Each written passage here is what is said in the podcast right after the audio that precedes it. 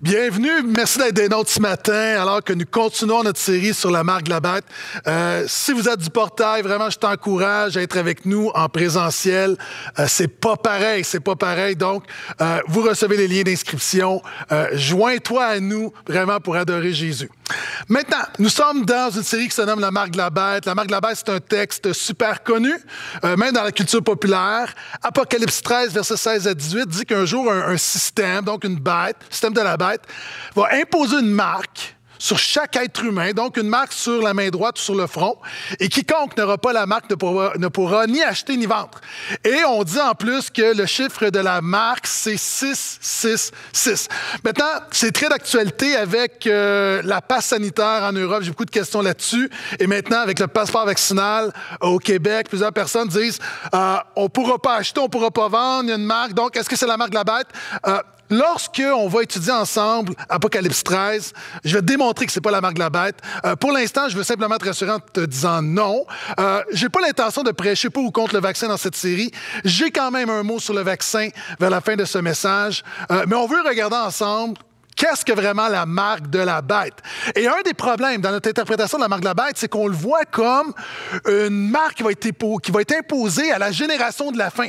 Euh, et cette vision de comprendre l'Apocalypse comme un livre futuriste s'adressant à la dernière génération de croyants, c'est très récent dans l'histoire de l'Église. Ça date de quelques centaines d'années. En fait, au 16e siècle, les réformateurs, Calvin, Luther, euh, qui, des hommes de Dieu qui sont revenus à la parole de Dieu, qui ont redécouvert le salut par grâce, la justification par la foi, qui ont redécouvert euh, que l'autorité est seulement dans la parole et non pas dans l'Église. Ces hommes ont commencé à avoir les dérives du catholicisme et on dit à l'époque que le pape était l'antichrist, que c'est lui qui imposait la marque de la bête. Et il y a un théologien catholique qui s'appelle euh, Ribera, qui a, pour contourner cette manœuvre des réformateurs, a écrit un commentaire de l'Apocalypse disant que l'Apocalypse s'adresse seulement à une génération du futur. Et c'est la première fois qu'on disait que l'interprétation de l'Apocalypse n'était pas pour aujourd'hui, pour les croyants, mais pour une génération future très, très loin. Des années plus tard, un homme qui était à la tête d'une secte euh, catholique apostolique qui s'appelle Edward Irving a inséré cet enseignement dans, dans, son mouvement. Et des années plus tard, un homme que vous avez déjà entendu parler, Nelson Darby, le fondateur du mouvement des frères, c'est des gens qui sont dans les îles des frères, je vous salue. Euh, Darby est en contact avec ce mouvement sectaire et Darby c'est lui qui a popularisé l'interprétation futuriste de l'Apocalypse. Et il y a un homme en Américain à la même époque qui s'appelle Cyrus Scofield. Tu as déjà entendu parler de la Bible de Scofield? Qui, lui, a fait une Bible d'études, une des premières Bibles d'études. Et dans sa Bible d'études, il a inséré le système de Darby. Et notamment dans ce système, on interprète, on voyait l'Apocalypse comme s'adressant seulement à la génération de la fin. Et c'est un problème, parce qu'encore aujourd'hui, la majorité des évangéliques voient le livre de l'Apocalypse comme un livre qui ne s'adresse pas à eux. Euh, dernièrement, j'étais dans une librairie et j'ai vu un livre intitulé Retraité et ménopausé. Je ne l'ai pas acheté. Pourquoi? Je ne me sentais pas concerné. Et le drame avec cette interprétation futuriste, c'est que beaucoup de chrétiens ne se sentent pas concernés par la parole de Dieu. J'ai un, cher frère qui me dit cette semaine, me dit, Pasteur Gaétan, moi, ça fait des années, ça fait 40 ans que je suis au Seigneur, j'ai lu l'Apocalypse dans ma vie des dizaines de fois, et ça fait des années que je ne lis plus l'Apocalypse parce que j'ai l'impression que ça ne me concerne pas. Maintenant, le but de cette série, c'est de se réapproprier la parole de Dieu et de voir qu'est-ce qu'Apocalypse nous enseigne. Et on a vu la semaine dernière que c'est important d'avoir des règles d'interprétation lorsqu'on étudie l'Apocalypse. On a vu que, premièrement, c'est un livre pratique qui s'adresse à nous. On a vu que c'est un livre également eschatologique, c'est-à-dire que ça ne s'adresse pas seulement à l'eschatologie, c'est la doctrine des choses de la fin, et c'est les choses de la fin, Jésus à la croix commencé les choses de la fin, et l'Apocalypse illustre les événements qui vont de la croix jusqu'au retour de Jésus. Donc, ce qu'on vit présentement, c'est de ça que parle l'Apocalypse. On a vu que c'est un livre apocalyptique, apocalypse qui veut dire révélation. Et présentement, on vit des apocalyptiques ou des apocalypses régulièrement où euh, il y a des gens qui sont révélés devant nous.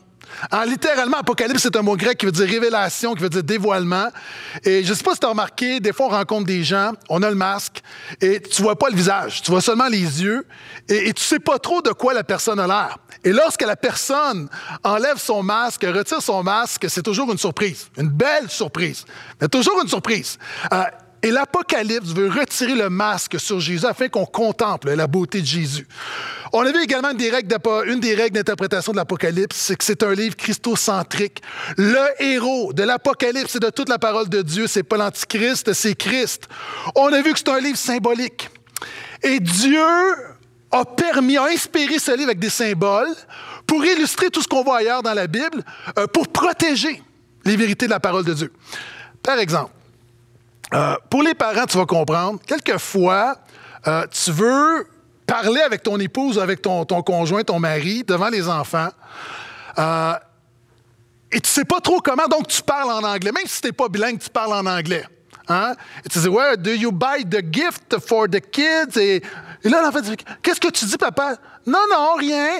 Et là, tu parles en anglais pour pas que ton enfant comprenne. Et en fait, on pourrait dire que l'Apocalypse, est un livre symbolique pour les croyants matures pour éviter que des gens qui ne connaissent pas le Seigneur euh, s'approprient ce texte de manière euh, erronée. Et c'est pourquoi on a vu que c'est un livre euh, biblique. Écoute-moi bien, il n'y a rien d'original dans l'Apocalypse. L'Apocalypse illustre tout ce qu'on retrouve ailleurs dans la Bible. Si tu as une vérité, une doctrine que tu appuies seulement dans l'Apocalypse, mon ami, tu es dans le trouble. Pourquoi? Parce que l'Apocalypse va illustrer les 26 autres livres du Nouveau Testament et les 39 autres de l'Ancien Testament. Donc, Apocalypse illustre ce qui est révélé clairement ailleurs dans la parole de Dieu. D'ailleurs, en interprétation biblique, une des règles, c'est on interprète ce qui est obscur à la lumière de ce qui est clair. Donc, quand on connaît notre Bible et qu'on vous lit l'Apocalypse, tout à coup, c'est beaucoup, beaucoup plus simple. On a vu que c'est un livre également évangélique. L'Apocalypse ne parle pas tellement de la fin des temps, mais surtout de la fin des gens. Donc, sans plus tarder, euh, alors qu'on s'est donné comme mission d'étudier ensemble les 13 premiers chapitres de l'Apocalypse pour se rendre à la marque de la bête, Dieu voulant, l'année prochaine, on pourra continuer jusqu'à la fin du livre. Et on veut le faire parce qu'on réalise qu'un texte hors de son contexte est un prétexte. Et après avoir parlé de la marque de la bête et l'Apocalypse. Aujourd'hui, précisément, je vais parler de la marque de la bête et les chrétiens. Et on va regarder ensemble les chapitres 5, 6 et 7.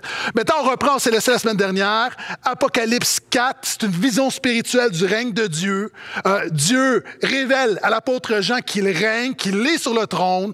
Peu importe ce qui prend place, Dieu est en contrôle. Et on va continuer notre lecture donc, on va prendre le temps de lire la parole de Dieu. Je t'encourage à lire avec moi. Je fais la lecture dans la colombe. Donc, tu peux suivre dans la nouvelle, tu peux suivre dans la Bible Louis II, 1910, réviser. C'est essentiellement le même texte. Mais regardons ce que dit la parole de Dieu. Donc, la vision continue. Puis je vis dans la main droite de celui qui est assis sur le trône un livre écrit en dedans et en dehors, scellé de sept sceaux. Et je un ange puissant qui proclamait d'une voix forte qui est digne d'ouvrir le livre et d'en rompre les seaux? Mais nul dans le ciel, ni sur la terre, ni sous la terre, ne pouvait ouvrir le livre, ni le regarder. Et je pleurais beaucoup parce que nul ne fut trouvé digne d'ouvrir le livre, ni de le regarder. Et l'un des anciens me dit, donc un représentant du peuple de Dieu, ne pleure pas. Voici que le lion de la tribu de Judas, le rejeton de David, a vaincu pour ouvrir le livre et ses sept sceaux. Et j'ai vu au milieu du trône et des quatre êtres vivants, au milieu des anciens, un agneau debout qui semblait immolé. Il avait sept cornes et sept yeux, qui sont les sept esprits de Dieu envoyés sur, par toute la terre. Il vint recevoir le livre de la main droite de celui qui était assis sur le trône. Verset 8. Quand il eut reçu le livre, les quatre êtres vivants et les 24 anciens se prosternèrent devant l'agneau. Je te demande, je te réfère au message de la semaine dernière pour comprendre ces symboles, ce que ça symbolise tenant chacun une harpe et des coupes d'or remplies de parfums qui sont les prières des saints. Et ils chantaient un cantique nouveau en disant, Tu es digne de recevoir le livre et d'en ouvrir les seaux, car tu as été immolé, tu as racheté pour Dieu, par ton sang, des hommes de toute tribu, de toute langue, de tout peuple et de toute nation. Tu as fait d'eux un royaume et des sacrificateurs pour notre Dieu. Ils règneront sur la terre. J'ai regardé, j'ai entendu la voix de beaucoup d'anges autour du trône, des êtres vivants et des anciens, et leur nombre était des myriades, des myriades et des milliers de milliers.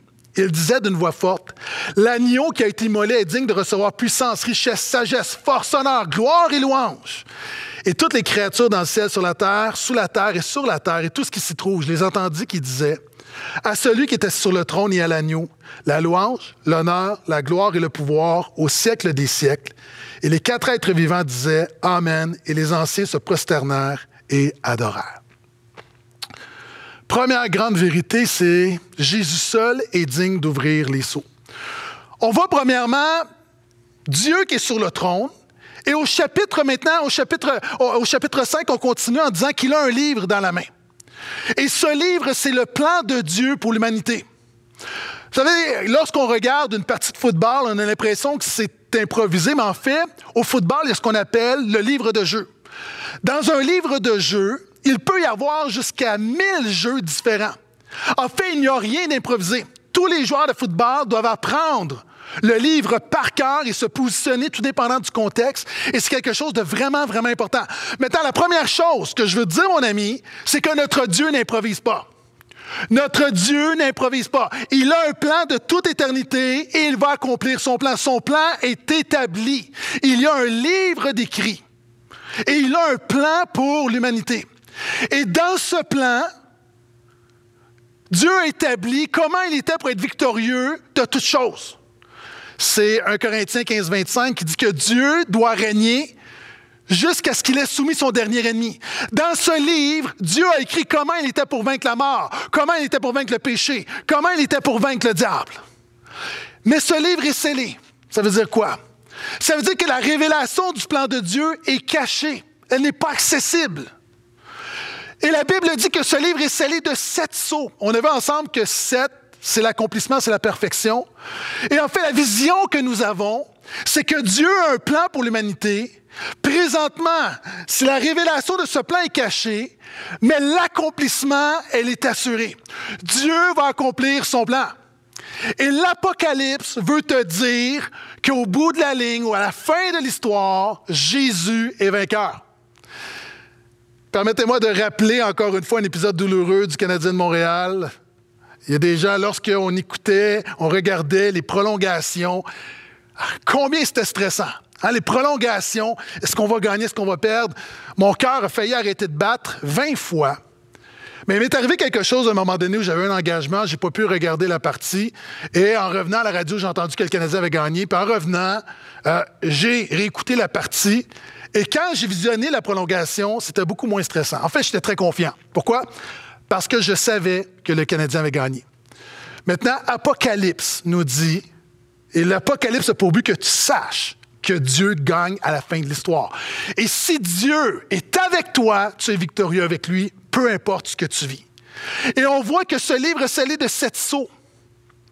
Euh, personne n'est capable de l'ouvrir. C'est-à-dire, personne n'est capable d'accomplir la volonté d'exécuter le plan de Dieu.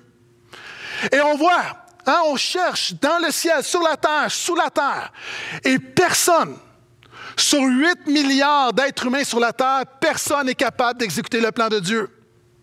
Lorsqu'on regarde, même au portail, on dit, on est christocentrique, il doit bien y avoir quelqu'un quelque part dans notre Église qui est capable d'ouvrir le livre. Non. Personne n'est capable d'ouvrir le livre. Pourquoi? Parce que nous sommes tous pécheurs et privés de la gloire de Dieu. Même les grands pasteurs théologiens de l'histoire, Augustin ne peut pas ouvrir le livre. Calvin ne peut pas l'ouvrir. Luther ne peut pas l'ouvrir. Spurgeon ne peut pas l'ouvrir. Personne ne peut ouvrir le livre. Même les héros, Martin Luther King ne peut pas l'ouvrir. Personne ne peut l'ouvrir dans le ciel. Abraham, est-ce qu'Abraham peut l'ouvrir? Non. Peut-être les anges ont demandé David, est-ce que David ne peut pas l'ouvrir? Esther ne peut pas l'ouvrir. Même un ange ne peut pas l'ouvrir. La Bible dit que personne n'est capable d'ouvrir le... Personne n'est capable d'exécuter parfaitement le plan de Dieu. Et Jean commence à pleurer. Parce que Jean se dit, si personne n'est capable d'exécuter le plan glorieux de Dieu, qu'est-ce qui va arriver de nous, les croyants? Qu'est-ce qui va arriver de l'Église? Alors que la vie n'est pas facile. Est-ce que Dieu est inactif? Est-ce que finalement, nous sommes condamnés à la défaite? Alors qu'il y a des gens autour de nous qui meurent du cancer, est-ce que le cancer va être victorieux? Alors que les familles sont brisées par le divorce, est-ce que Satan va triompher? Alors qu'on lutte avec toutes sortes de choses, est-ce que le péché est plus fort que Jésus? Et on lui dit, ne pleure pas. Il y a une personne qui est digne d'ouvrir les seaux. Jésus est digne d'ouvrir les seaux. Il va dire, voici le lion de la tribu de Judas, c'est un titre messianique. Il va dire encore une fois, le rejeton de David, c'est-à-dire Dieu avait fait une promesse à David que de un de ses fils serait le Messie qui régnerait au siècle des siècles. Et Jean a une vision du lion de Judas, du rejeton de David, qui est l'agneau immolé, qui est le serviteur souffrant, celui par lequel, par ses meurtrissures, nous sommes guéris. Celui que Jean-Baptiste a dit, voici l'agneau de Dieu, a immolé pour le péché du monde. Et la bonne nouvelle, c'est que Jésus accomplit le plan de Dieu. Jésus est le seul qui est capable d'ouvrir le livre, le seul qui ouvre les sceaux, le seul qui est capable d'accomplir la volonté parfaite de Dieu. Mais peut-être que tu regardes le texte et tu te dis, OK, le héros de Dieu, c'est un agneau immolé. Wow! Seigneur, ça, c'est ta meilleure carte. Hein, vraiment, celui que tu au combat, celui qui, est notre héros, notre champion, c'est un agneau immolé.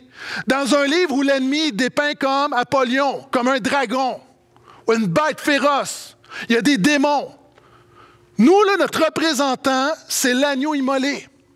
Et peut-être que des gens, tu viens, tu écoutes ce message la première fois, peut-être que des, des, gens, tu commences à entendre parler de Jésus, du christianisme, puis tu as l'impression que c'est une religion de loser. Tu as l'impression qu'un gars qui meurt à la croix, où est la victoire là-dedans? Mais j'ai une vision, non seulement d'un agneau immolé, mais cet agneau a sept cornes, a sept yeux, a sept esprits.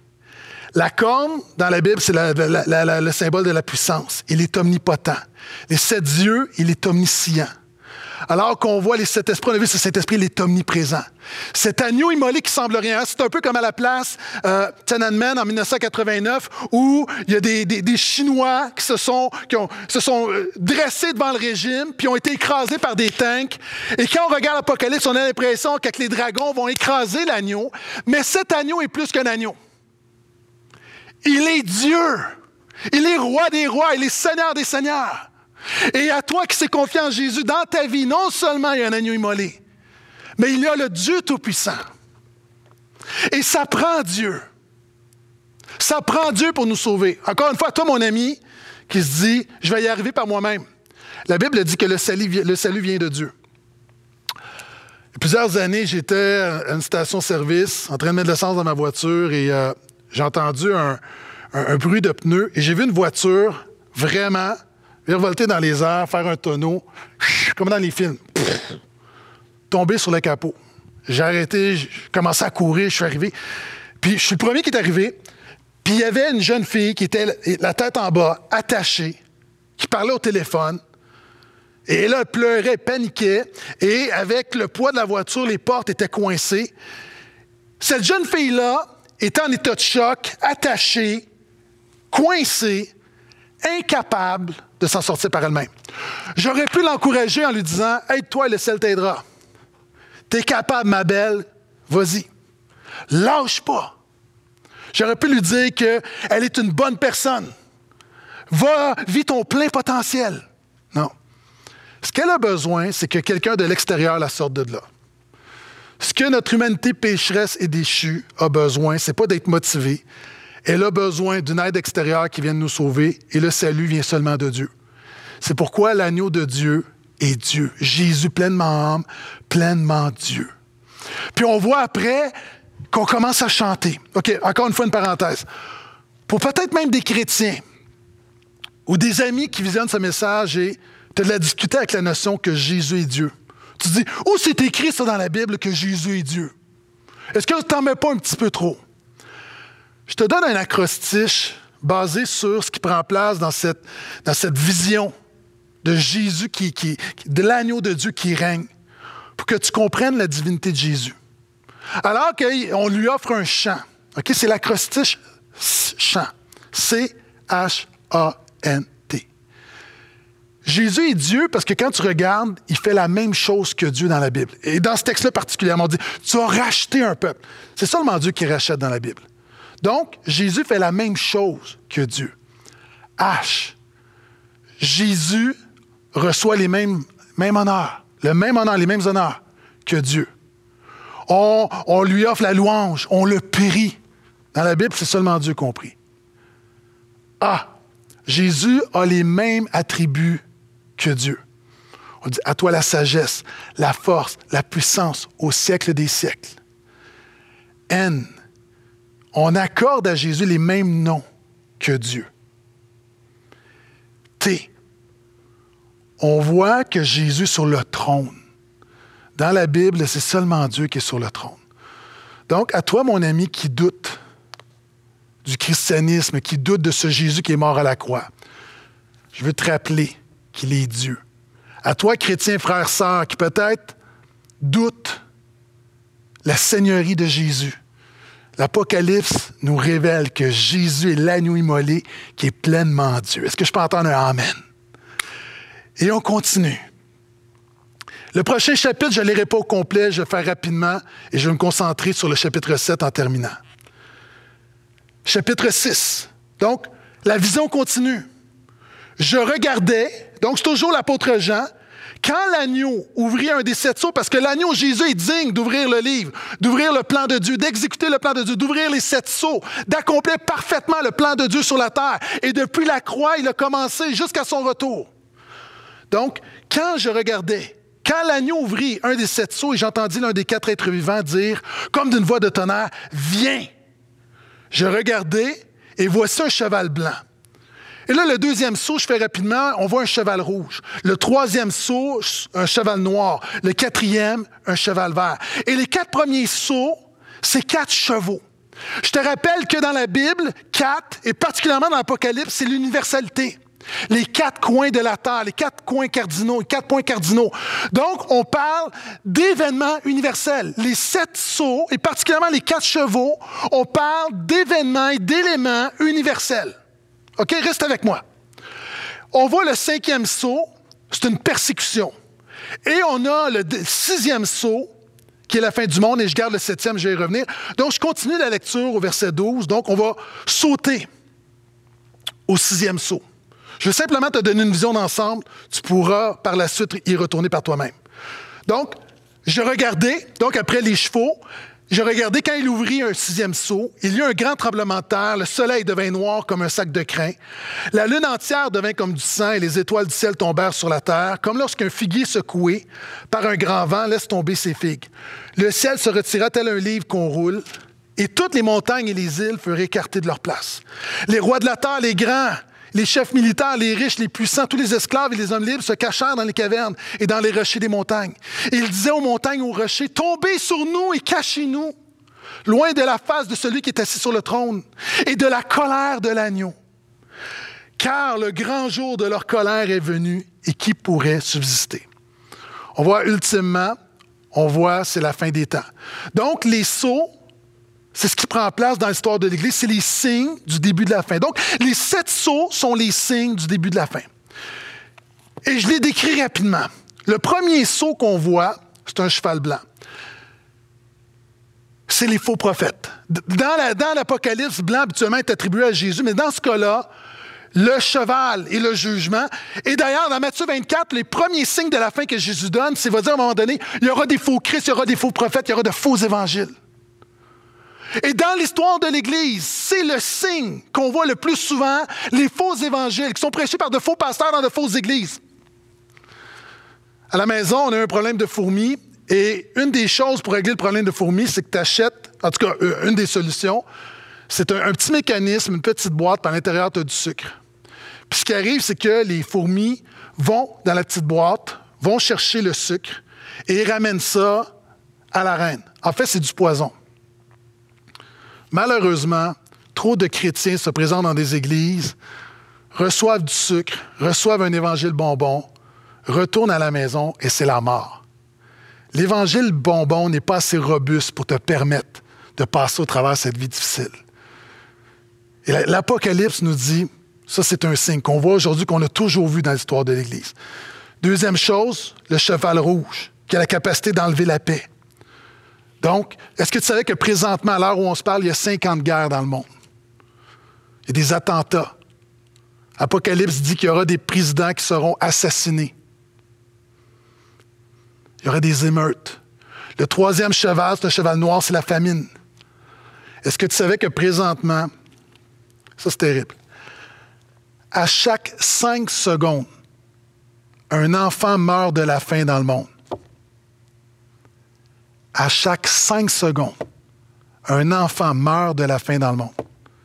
C'est déjà deux enfants qui meurent depuis que j'ai commencé à parler de ce, troisième signe.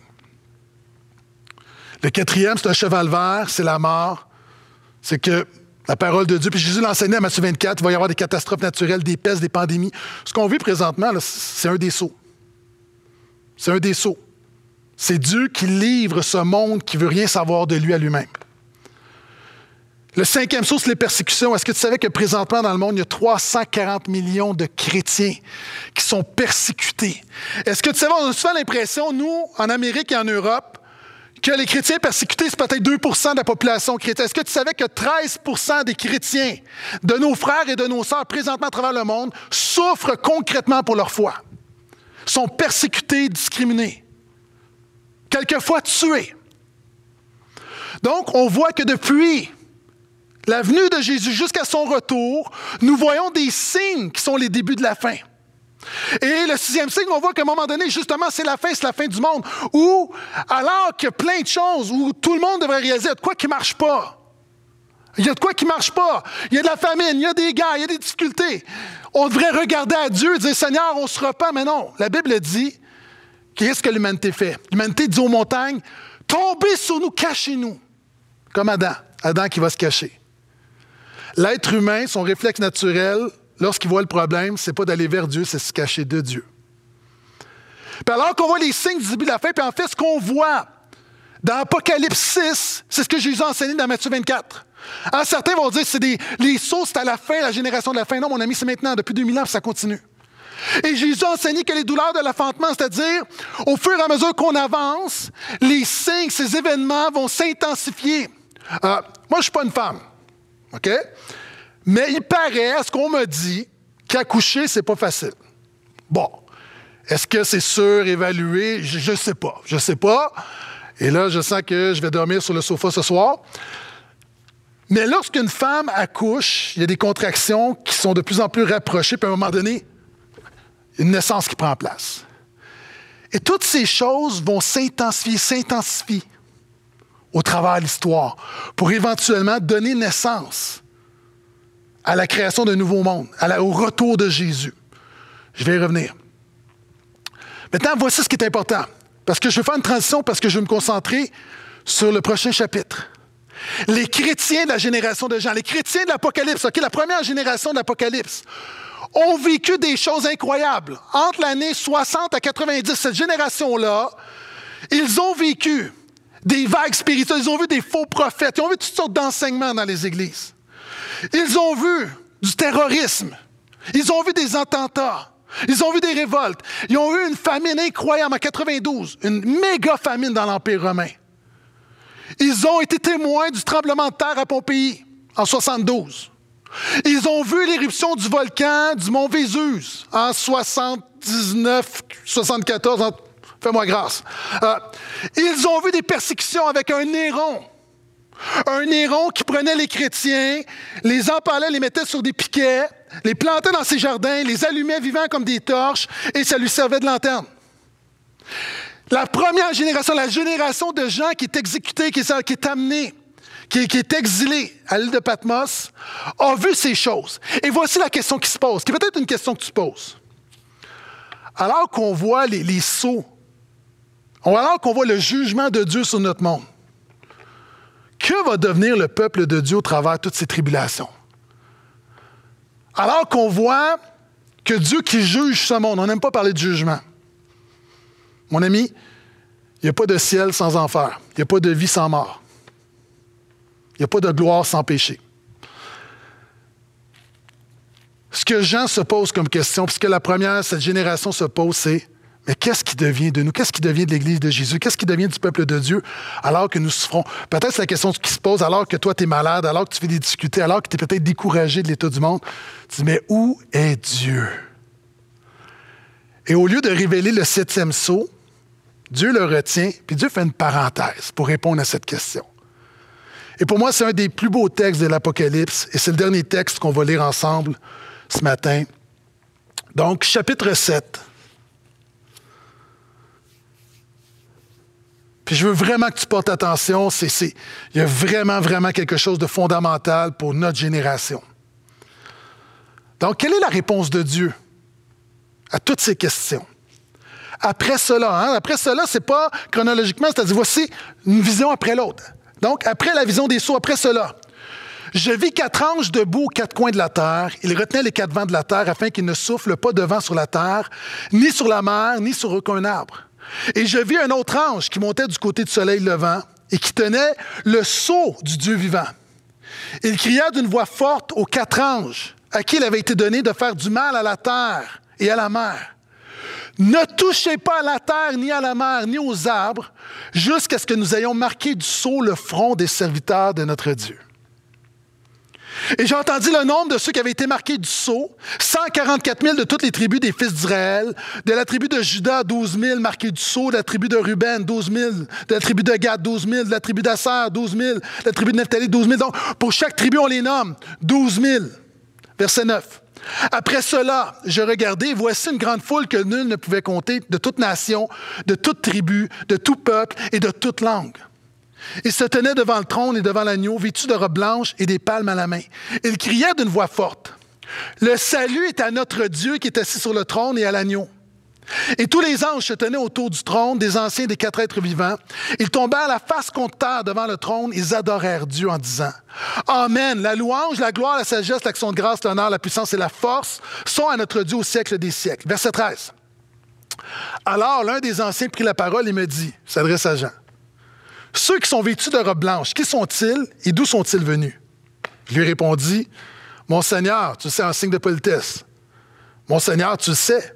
Il me dit, Ce sont ceux qui viennent de la grande tribulation. Ils ont lavé leurs robes et les ont blanchis dans le sang de l'agneau. C'est pourquoi ils sont devant le trône de Dieu et lui rendent un culte jour et nuit dans son temple. Celui qui est assis sur le trône dressera sa tente sur eux. Ils n'auront plus faim, ils n'auront plus soif, et le soleil ne les frappera plus, ni aucune chaleur, car l'agneau qui est au milieu du trône les fera paître et les conduira aux sources des eaux de la vie, et Dieu essuiera toute l'âme de leurs yeux. La troisième vérité de ce matin, et la dernière, nous voyons ici que les chrétiens sont marqués du sceau de Dieu. Ce texte-là doit être compris à la lumière de l'Ancien Testament. je veux simplement dire, une des erreurs, encore une fois, et c'est pourquoi j'ai parlé de l'interprétation futuriste, souvent on voit les serviteurs de Dieu qui vont être marqués du sceau de Dieu, on le voit dans l'avenir. Non, non, ça, ça prend place, c'est maintenant. Là. Ça fait 2000 ans que Dieu marque les siens. Pourquoi? Parce que ce texte est une interprétation d'Ézéchiel 9. Ézéchiel 9, alors que le jugement vient, alors que les Babyloniens viennent pour saccager la ville, alors que le peuple s'est révolté contre Dieu, que Dieu amène le jugement. Dieu dit à Ézéchiel, tu vas marquer les Israélites intègres qui continuent de me servir, qui ne sont pas tombés dans l'idolâtrie, afin de les préserver. Tu vas mettre une marque sur eux, une marque protectrice. Hein, c'est un peu exactement la même chose avec Caïn. Alors que Caïn chassait au loin Genèse 4. Et Caïn dit à Dieu, oui, mais on va me trouver, on va me tuer. Et Dieu met une marque sur Caïn, une marque protectrice. Et on voit ici que Dieu met une marque spirituelle protectrice sur ceux qui lui appartiennent. Écoute-moi bien. Il y a une limite à ce que Satan peut faire dans ta vie.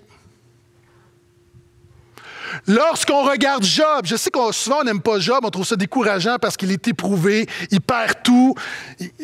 C'est terrible. Mais Dieu va dire quelque chose à Satan. Tu peux toucher tout ce qui lui appartient, mais ne touche pas à son âme. Nefesh, sa vie, littéralement son âme. Mon ami, nous vivons les mêmes maladies, les mêmes épreuves, les mêmes tragédies, les mêmes accidents que n'importe qui. Mais Dieu met une marque afin, peut-être que ton corps est éprouvé, mais afin que ton âme soit préservée. Alléluia. Satan agit, mais Dieu tient Satan. Satan est tenu en laisse par Dieu. Vous savez, un chien est aussi puissant que la longueur de sa laisse.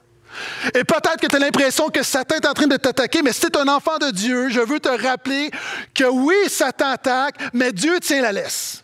Il y a une limite à ce que Satan peut faire dans ta vie. Et on voit Dieu qui met une marque pour protéger son peuple. En fait, c'est une marque spirituelle de possession. Dans le contexte de l'époque, lorsqu'on avait un serviteur, on mettait une marque sur son front. On pouvait mettre un X pour dire c'est mon serviteur. C'est pourquoi d'ailleurs, Aaron, le grand prêtre, sur son turban, c'est écrit Saint l'Éternel sur son front pour dire J'appartiens à l'Éternel. Mon ami, si tu es un chrétien, tu appartiens à l'Éternel. Il y a une marque spirituelle sur ta vie qui te protège de la mort, du péché et de l'ennemi. Pourquoi? Parce que tu appartiens à Dieu. Et c'est ce qu'Apocalypse nous révèle, c'est la vision spirituelle que Dieu nous donne. Et on voit que les serviteurs, que les chrétiens sont marqués du sceau sur le front des serviteurs de notre Dieu. Donc, on voit Dieu qui dit marquer du sceau le front des serviteurs de notre Dieu. Mon ami, frère, sœur, est-ce que tu es un enfant de Dieu? Si tu es un enfant de Dieu, il y a une marque spirituelle protectrice sur ta vie. Arrête d'avoir peur de la marque de la bête. Il y a une marque spirituelle protectrice sur ta vie. Je vais en parler de la marque de la bête. Mais premièrement, je veux parler de la marque de l'agneau. Alléluia. Et peut-être tu dis, oui, mais c'est pas nous. C'est les 144 000. Tu te trompes, Pasteur Gaëtan, c'est pas nous, c'est les 144 000. Perspicace, mais on va parler un peu des 144 000. Qui sont ces 144 000? Qu'on voit du verset 4 à 9. Les témoins de Jéhovah vont dire que c'est les 144 000, c'est les super témoins de Jéhovah qui, témoignent. Donc, c'est les, héros des Jéhovah, c'est les meilleurs. Hein? Je pense que les moments vont dire que les 144 000 euh, vont, dire que c'est vraiment un peu la même chose, c'est les super mormons. Euh, certains croient que c'est les super chrétiens. Alors, certains vont dire que euh, le reste du peuple de Dieu va vivre sur une terre, une nouvelle terre, mais que les vrais de vrais vont être au ciel avec Jésus. Hein? L'interprétation populaire, on dit non, mais ça, c'est des Juifs. Les 144 000, c'est des Juifs qui vont se convertir à la fin des temps. Encore une fois, fin des temps, fin des Reviens là, on est dans le présent. Apocalypse parle d'une parole de Dieu pour aujourd'hui, une parole vivante, pratique pour l'Église maintenant. 144 000. Quand on regarde le texte, c'est pas 144 000 littéral. Pourquoi? Mais premièrement, on a vu que dans l'Apocalypse, les chiffres sont pratiquement toujours, toujours, toujours symboliques. Et quand on regarde à la liste, c'est pas, pas la liste. On voit que la liste, elle est perturbée. Par exemple, dans la liste des douze tribus, Judas est en premier. Habituellement, Judas n'est pas en premier. Pourquoi on a mis Judas en premier? Parce que Jésus vient de la tribu de Judas. On met Benjamin à la fin, hein, qui est très rattaché à Judas, pour faire un genre de cadre. Euh, on regarde, Dan et Ephraim, les deux tribus d'Israël, sont pas là. Pourquoi? Parce qu'elles étaient étroitement associées à l'idolâtrie. Donc, on, il y avait une tradition qui disait que l'Antichrist était pour venir de Dan. Donc, on ne les mentionne pas. Euh, on voit qu'il y a Joseph, il n'y a pas de tribu de Joseph. C'est un fils d'Israël, mais dans l'Ancien Testament, il n'y a pas de tribu de Joseph. Joseph, c'est ses deux fils, Éphraïm et Manassé, qui vont devenir des tribus.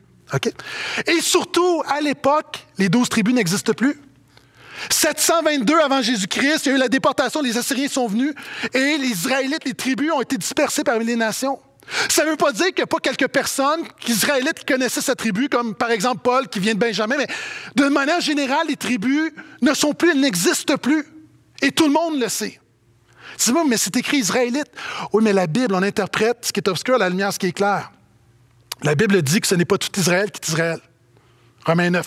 Romains 2 dit que le vrai Israélite n'est pas celui qui est par la circoncision, mais celui qui est par l'Esprit de Dieu.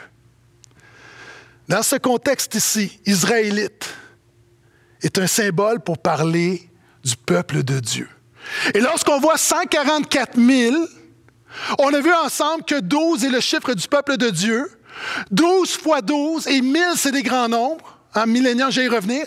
Donc, 144 000, c'est quoi? On a une vision de la totalité du peuple de Dieu dans l'histoire. Donc, la totalité du peuple de Dieu dans l'histoire a été marquée spirituellement. Et encore aujourd'hui, tous ceux qui écoutent ce message, qui se sont repentis de leurs péchés, confiants en Jésus, tu fais partie de ces 144 000. Et la marque protectrice de Dieu est sur ta vie. Quelqu'un devrait dire Alléluia. Et c'est confirmé par le Nouveau Testament. Pourquoi? Nous sommes marqués du sceau de Dieu. Qu'est-ce que le sceau de Dieu dans, dans le Nouveau Testament? C'est le Saint-Esprit. 1 Corinthiens 2 Corinthiens 22 va dire que les chrétiens ont été marqués du sceau de Dieu, qui est le Saint-Esprit. Éphésiens 1, 13 et 4, 30 va dire que nous avons été scellés par le Saint-Esprit. En fait, la vision que nous voyons ici, c'est la vision du peuple de Dieu dans l'histoire qui est protégé, qui est scellé par l'œuvre du Saint-Esprit. Mon ami, est-ce que tu as le Saint-Esprit? Si tu as le Saint-Esprit à l'intérieur de toi, tu ne devrais pas craindre la marque de la bête à l'extérieur de toi. Ce texte nous dit que l'enfant de Dieu est rassuré et confiant. Pourquoi? Parce qu'une marque. Dieu a mis le Saint-Esprit à l'intérieur de nous. OK, je, comme je ne veux pas prêcher pour ou contre le vaccin. Je, veux simplement démontrer que la marque de la bête, ce n'est pas le vaccin. Parce que c'est de la mauvaise interprétation biblique et ça tient les gens captifs. Mon ami, regarde autour de toi, frère, sœur. Est-ce qu'il y a des chrétiens autour de toi présentement? Est-ce qu'il y a des chrétiens autour de toi? Regarde. Oui. Il y en a? OK. Regarde leur front. Regarde attentivement leur front. Est-ce que tu vois une marque spirituelle? Est-ce que tu vois un X sur leur front? Non, tu ne la vois pas. Pourquoi? Parce que la marque, elle est spirituelle. Le Saint-Esprit est à l'intérieur d'eux. Donc, la question que je pose, c'est si la marque de l'agneau est spirituelle, pourquoi la marque de la bête serait naturelle? Pourquoi la marque de la bête ne serait pas également spirituelle? Puis à mes frères et mes sœurs qui sont convaincus que le vaccin est la marque de la bête. Je vais être un bon pasteur envers toi, puis, puis je veux juste tenter de t'encourager. Est-ce que tu crois vraiment que AstraZeneca a plus d'influence sur ta vie que l'alpha et l'oméga? Est-ce que Pfizer a plus d'influence que le Seigneur? Est-ce qu'un vaccin chimique a plus de puissance que l'esprit christocentrique à l'intérieur de toi? Est-ce que tu penses vraiment qu'une compagnie pharmaceutique peut te faire perdre ton salut? Est-ce que tu penses vraiment que peu importe ce qui se passe dans le monde, est-ce que tu es celui qui veut écrire, réécrire la Bible qui dit que celui qui est en moi est plus fort qui est dans le monde? Est-ce que tu es en train de me dire que celui qui est dans le monde est plus fort que celui qui est en toi? Nous sommes marqués du Saint-Esprit. Et quelqu'un va dire, oui, mais Pasteur Guetta, on voit maintenant une vision céleste. Les 144 000 sont sur la terre, puis on voit celle, oui. C'est les deux perspectives. Le peuple de Dieu, des gens présentement, le peuple de Dieu est l'Église sur la terre, mais des gens qui ont déjà été rejoints le Seigneur. Donc, le peuple de Dieu a deux réalités. Et nous avons une vision de ces deux réalités, une réalité terrestre et céleste. Puis on voit des gens qui viennent, ceux qui sont au ciel, ils viennent de la grande tribulation. Et certains disent, tu vois, c'est une période de trois ans et demi, euh, lorsque euh, l'Antichrist va arriver, puis il va régner à Jérusalem, puis il va rebâtir le temple. Puis, arrête, arrête, arrête, arrête, arrête. Tu trouves ça nulle part dans l'enseignement de Jésus. je vais y revenir, je vais y revenir. C'est quoi la grande tribulation? Gens qui disent, oui, mais on ne peut pas vivre la grande tribulation. Non, tu ne veux pas vivre la grande tribulation. La grande tribulation, c'est les difficultés terrestres de l'Église depuis 2000 ans. Partout à travers le monde, les chrétiens vivent la tribulation. La vie n'est pas facile. Être un témoin de Jésus dans cette culture païenne n'est pas facile. Jésus a dit, vous aurez des tribulations. Et certains vont dire non, c'est pas vrai, parce qu'il y a un texte qui dit, un Thessaloniciens 10 qui dit que Dieu nous délivre de la colère à venir. Donc Dieu ne peut pas faire en sorte, si la tribulation, les sources, la colère de Dieu sur le monde, Dieu ne peut pas faire en sorte qu'on la vive. Quand la Bible dit que Dieu nous délivre de la colère à venir, la colère à venir, ce n'est pas la tribulation. La colère à venir, c'est l'enfer. Jésus est venu non pas pour nous faire éviter la grande tribulation, il est venu pour nous faire éviter l'enfer. Alléluia. Donc, la grande tribulation, c'est l'histoire de l'Église. Puis ceux qui sont là, qui ont vécu toutes sortes de choses, puis au ciel, dans ces, gens qui sont là, des gens qui sont morts du cancer, des gens qui ont eu des accidents, il des gens qui ont été tués, assassinés, morts pour leur foi, toutes sortes de choses toutes sortes de réalités. Mais la Bible dit qu'ils ont une robe blanche. Ils sont justifiés par le sang de Jésus. Alléluia. Frères, sœurs, de manière naturelle, chacun d'entre nous, quand on se présente devant Jésus, on a une robe souillée. À toi qui m'écoutes, qui n'as pas fait la paix avec Dieu en Jésus, la Bible dit que par nature, tu es pécheur, tu es séparé de Dieu. La marque de Dieu, la marque de Dieu n'est pas sur ta vie. Mais la Bible t'appelle à te repentir, c'est-à-dire à, changer ton style de vie, à, à crier à Jésus, à dire Jésus, pardonne-moi, transforme ma vie. J'ai besoin de toi. Je veux vivre pour ta gloire. Et si tu le fais, il y a des gens là, je crois, des gens qui sont en train de donner leur vie à Jésus. À l'instant même, Dieu enlève ta robe souillée, te met un vêtement blanc. Ta position devant Dieu te regarde totalement pur. Et il n'y a rien, il n'y a aucune bonne œuvre que tu peux faire pour te rendre plus pur. Pourquoi? Parce que Jésus a tout accompli. C'est ce qu'on voit au ciel, des gens qui sont sauvés par grâce. Puis on voit une fête dans la louange. Je termine, il faut que je termine, j'aurais beaucoup de choses à dire. Puis on voit il y a une fête. Hein. ils sont là avec les, les, branches de palmier qui, qui étaient ce qu'on faisait pour la fête des tabernacles. Puis on voit qu'il y a une festivité, il y a une fête. Puis voici l'essentiel de mon message aujourd'hui. Alors qu'on voit la fête, alors qu'on célèbre Jésus, et qu'on parle de la marque de la bête et le chrétien, le chrétien n'est pas tant préoccupé par la marque de la bête que par la marque de la fête. Ce qui détermine l'enfant de Dieu n'est pas la marque de la bête, c'est la marque de la fête. Ce qui fait la différence, ce n'est pas une marque de bête qu'on peut mettre sur, la marque de la bête qu'on peut mettre sur toi, c'est la marque de l'agneau. À l'intérieur de toi, c'est le Saint-Esprit, l'œuvre du Saint-Esprit à l'intérieur de toi. Alléluia. Seigneur, à toi la louange, à toi la gloire, à toi la sagesse au siècle des siècles. Alors qu'on voit une vision de ce qui prend place au ciel, puis c'est saturé de louanges. Seigneur, bénis la crainte de nos cœurs et remplis nos cœurs de louanges. Et que nous soyons reconnus non pas comme des gens qui cherchent l'identité de la bête, mais des gens qui, se réjouissent, qui célèbrent Jésus. Donc encore une fois, Seigneur, bénis la part de la marque de la bête et donne-nous de se réjouir de la marque de la fête au nom de Jésus. Amen.